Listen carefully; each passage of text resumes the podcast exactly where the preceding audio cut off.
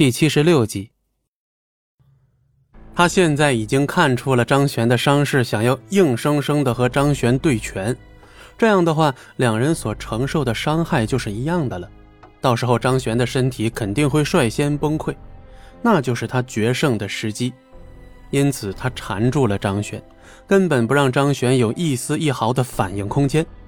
看到张璇逐渐落于下风，旁边的孙柔跟李飞也有些焦急了。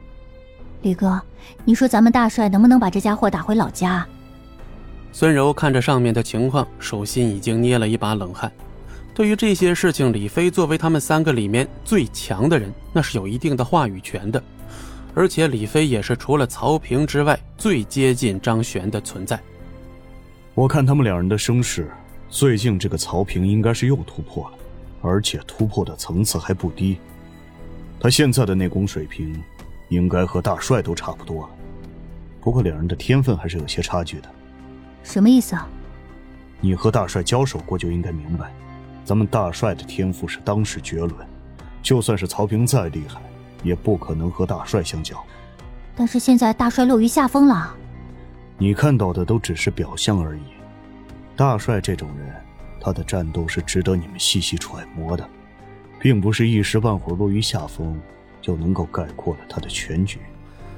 不错，你果然没让我失望，可惜了你这身好天赋了。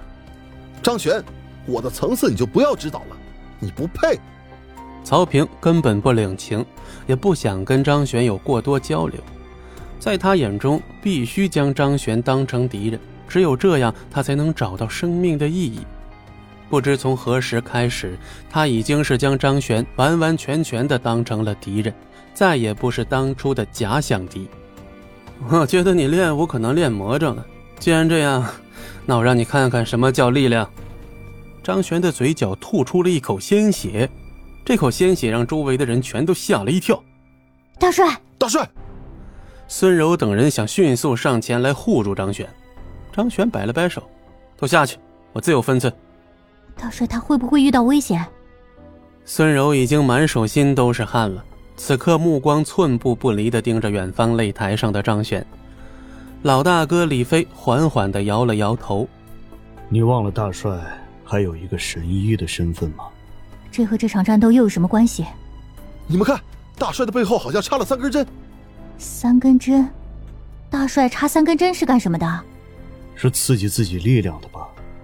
现在的大帅实力没有到达之前的巅峰状态。”只能通过这种手段来提高自己，从而应对曹平。刚才大帅吐血，并不是因为受到伤害，而是强行刺激了自己的身体所导致的。这家伙怎么突然变得这么厉害？他背后的三根针是怎么回事？好像是当年的太乙神针。什么是太乙神针？太乙神针是一门极为奇妙的手艺。据说完全掌握后，甚至能够让已经死亡的人都重新睁开眼睛。那为什么还能应用于战斗之中？如此强悍的手段放到身上，强行刺激自己的潜力也是正常的。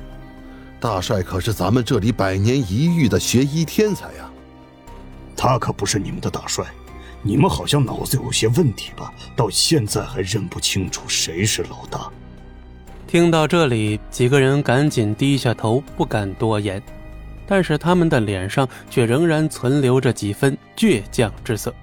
张璇是很强大的存在，他之所以能够掌控这片地方的大院以及这几百号人，不是因为强权，而是张璇自带的强大人格魅力。他能自发的让周围这些人心服口服。本集播讲完毕。感谢您的收听，我们精彩继续。